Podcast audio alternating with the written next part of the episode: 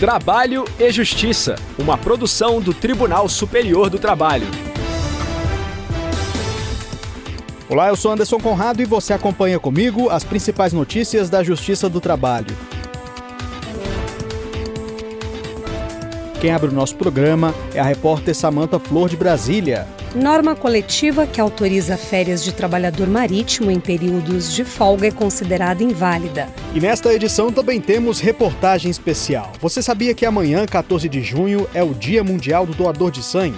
Nós vamos mostrar quais são os requisitos para se tornar um doador ou doadora e explicar o que a legislação trabalhista prevê para quem realiza esse ato de solidariedade. Se liga, o programa já está no ar. A terceira turma do Tribunal Superior do Trabalho considerou inválida norma coletiva que permitia que as férias de um trabalhador marítimo coincidissem com os períodos de folga. A repórter Samanta Flor acompanhou o julgamento do caso e conta os detalhes para a gente. O autor da ação trabalhava como marinheiro de máquinas em embarcações da Bourbon Marítima Offshore, empresa que prestava serviços para a Petrobras na bacia de Macaé, no Rio de Janeiro.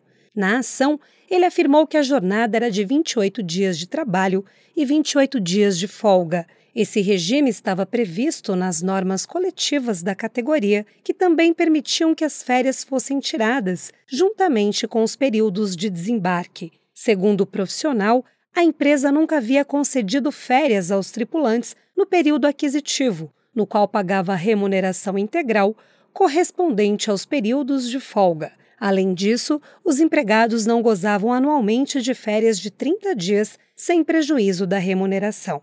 Em defesa, a Bourbon sustentou que seguia a negociação coletiva e que as férias ocorriam nos períodos de desembarque, sem qualquer prejuízo aos empregados. O juízo de primeiro grau e o Tribunal Regional do Trabalho da Primeira Região, no Rio de Janeiro, julgaram o pedido do marinheiro improcedente. Segundo o TRT, a norma coletiva assegurava 180 dias de descanso por ano, incluídas férias, folgas e feriados, não sendo assim razoável alegar ilegalidade ou nulidade do acordo coletivo. O marinheiro recorreu ao TST. O relator do recurso na terceira turma, ministro Maurício Godinho Delgado, aceitou as alegações do marítimo. O ministro explicou que a cláusula da categoria suprime o direito ao descanso e fere a proteção jurídica dada às férias. Ainda de acordo com o relator, aqueles que exercem serviços em plataformas passam longos períodos embarcados e sem possibilidade de estreitar os laços familiares e afetivos. Ele ressaltou também que o entendimento jurisprudencial reconhece a negociação coletiva, mas que a categoria não pode rebaixar ou negligenciar direitos do trabalhador previstos na ordem jurídica do país. E, de fato, a legislação do marítimo é especial, ela permite esses plantões longos, é, principalmente por causa da plataforma marítima, né? Offshore, essa empresa até é isso, disso, né? Offshore. Mas tem que preservar alguns direitos que são indisponíveis, né? Por unanimidade, a terceira turma condenou a empresa ao pagamento em dobro das férias solicitadas pelo Marítimo. Ainda cabe recurso.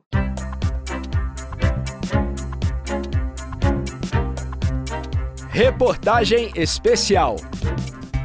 14 de junho é o Dia Mundial do Doador de Sangue. A data busca conscientizar a sociedade e é também um incentivo para voluntários ajudarem a abastecer os hemocentros com bolsas de sangue. Segundo o Ministério da Saúde, uma doação pode salvar até quatro pessoas. Saiba mais com Milena Correa.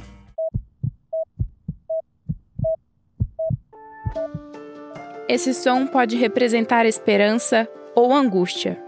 Em muitos casos, o estoque de sangue nos hemocentros é determinante para salvar vidas. No Brasil, 14 a cada mil habitantes são doadores de sangue no Sistema Único de Saúde. O número ainda está distante do ideal. No Distrito Federal, somente 3% da população está cadastrada para doar sangue. A porcentagem representa cerca de 160 a 220 doadores por dia. De acordo com a Organização Mundial da Saúde, para atender a demanda, o índice deveria chegar a 5%. A administradora Tânia Almeida mora na capital federal e é um exemplo positivo. Ela sempre teve vontade de ser doadora, mas não tinha se cadastrado até alguém especial precisar de ajuda. Minha primeira doação foi quando a mãe de uma colega minha de trabalho precisou de doação, então eu fui para doar para uma pessoa específica. Isso foi em 2009. Aí eu continuei de forma espontânea, uma, duas vezes por ano. Depois do primeiro passo, Tânia estabeleceu a doação de sangue como compromisso. A administradora já doou cerca de 15 vezes e está com a próxima visita ao Hemocentro agendada. O presidente da Fundação Hemocentro de Brasília, Osnei Okumoto, destaca que esse tipo de atitude é fundamental. Ele explica quais são as condições para quem pretende se candidatar como doador ou doadora.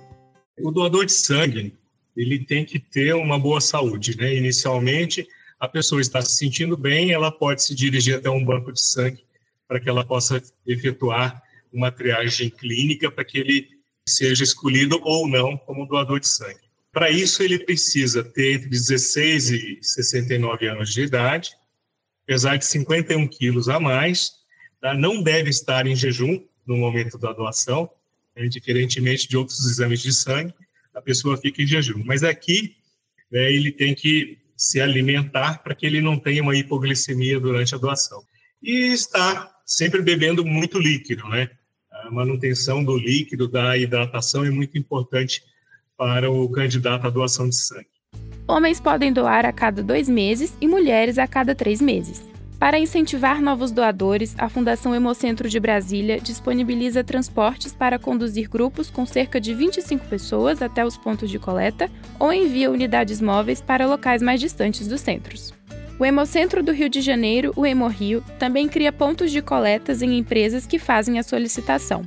Uma rede de franquias de culinária, por exemplo, utilizou esse serviço.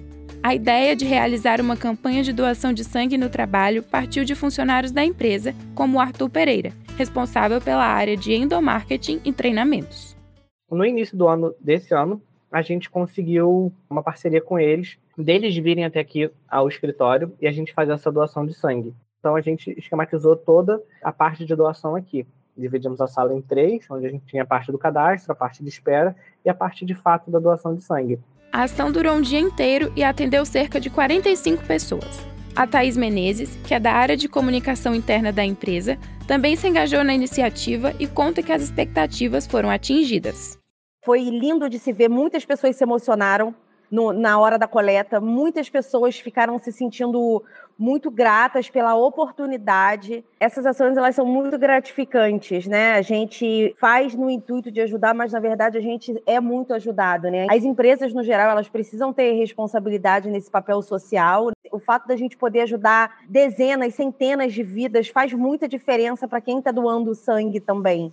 Por isso que abrir essa porta, né? Abrir essa possibilidade para dentro de empresas faz muita diferença, né? Porque é um ato de fato de amor, né? Você doar sangue é de fato um ato de amor, muda a vida das pessoas, muda a vida de adultos, de crianças, de recém-nascidos e custa zero. O artigo 473 da Consolidação das Leis do Trabalho diz que o empregado poderá deixar de comparecer ao serviço, sem prejuízo do salário, por um dia a cada 12 meses, em caso de doação voluntária de sangue devidamente comprovada. Vale reforçar que toda doação de sangue é muito bem-vinda e alguns meses do ano merecem atenção.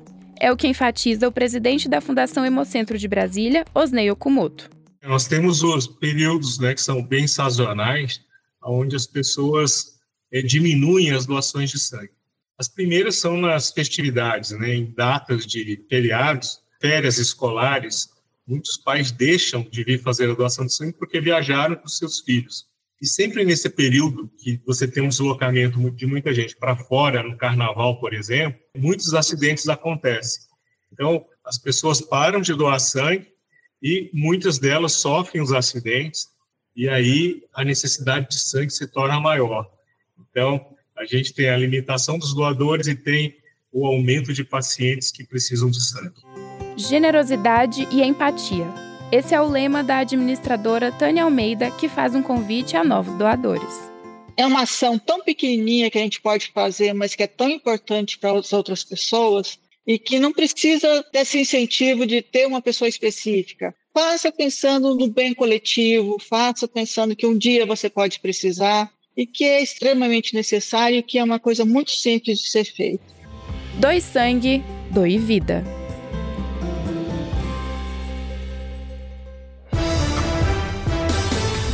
A edição de hoje termina aqui. O trabalho e Justiça teve a apresentação de Anderson Conrado, edição de Liamara Mendes, produção de Milene Teixeira e Priscila Roster, colaboração dos estagiários Jorge Agli e Milena Correa, supervisão de Patrícia Rezende e trabalhos técnicos de Carlos Davi, Rafael Feitosa e Wesley Oliveira. O programa é uma produção da Rádio TST, sob a coordenação de Rodrigo Tunholi e a supervisão geral da Secretaria de Comunicação Social do Tribunal Superior do Trabalho. Obrigado pela companhia, a gente se encontra amanhã. Tchau. Trabalho e Justiça, uma produção do Tribunal Superior do Trabalho.